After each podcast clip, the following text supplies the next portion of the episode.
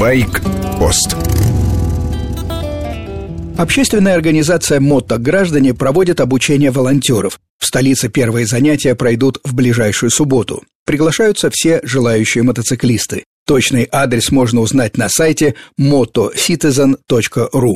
Советую оторваться 14 февраля от ликований по поводу Дня Святого Валентина и потратить час-другой на хорошее дело. Кстати, пойти на инструктаж волонтеров можно с подругами. Идея проста. Мы, мотоциклисты, как наиболее уязвимые участники движения, сами должны себе помогать на дорогах. Мотоциклист, попавший в ДТП, в большинстве случаев травмирован и участвовать в разбирательстве не может. Интересы пострадавшего на месте могут представить другие водители двухколесного транспорта.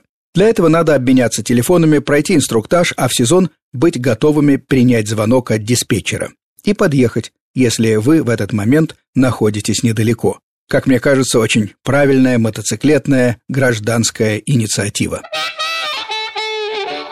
Умер дизайнер Yamaha VMAX, последней реинкарнации культового мотоцикла. Японцу Кензи Экуану было 85. Он многие десятилетия сотрудничал с Ямахой. Не секрет, что за выдающейся внешностью первого поколения VMAX скрывались плохая управляемость и слабые тормоза. VMAX 84 года ценили только за скульптурные формы и старт у светофоров. К середине 2000-х байк откровенно устарел, и Кензи Экуан сделал современную версию. Объем двигателя подняли сразу на пол-литра, до 1700 кубов.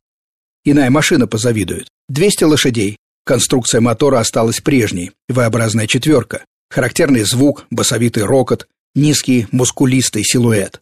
В облицовке много настоящего металла, полированный алюминий.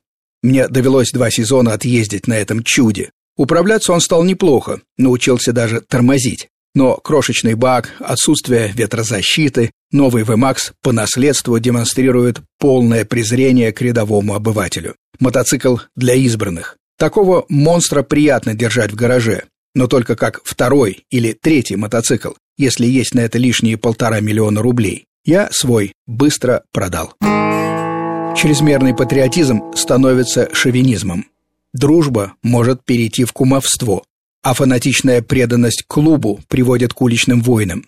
Слова австралийского судьи Родена. В 85-м он судил австралийских байкеров за межклубную войну, тех, кто остался в живых. В сентябре 84-го в тихом пригороде Сиднея в результате вооруженного столкновения семь человек погибли, десятки были ранены. Многие так и остались инвалидами. Лента «Байкерские войны. Братья по оружию» – это реконструкция реальных событий.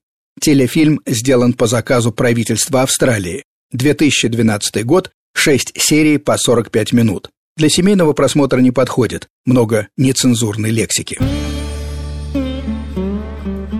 С вами был Фантон Старший. Программа «Байкпост» о жизни мотоциклистов, дружбе и взаимной помощи. Короткая рубрика по будням, Большая программа «Воскресенье» с часу до двух дня.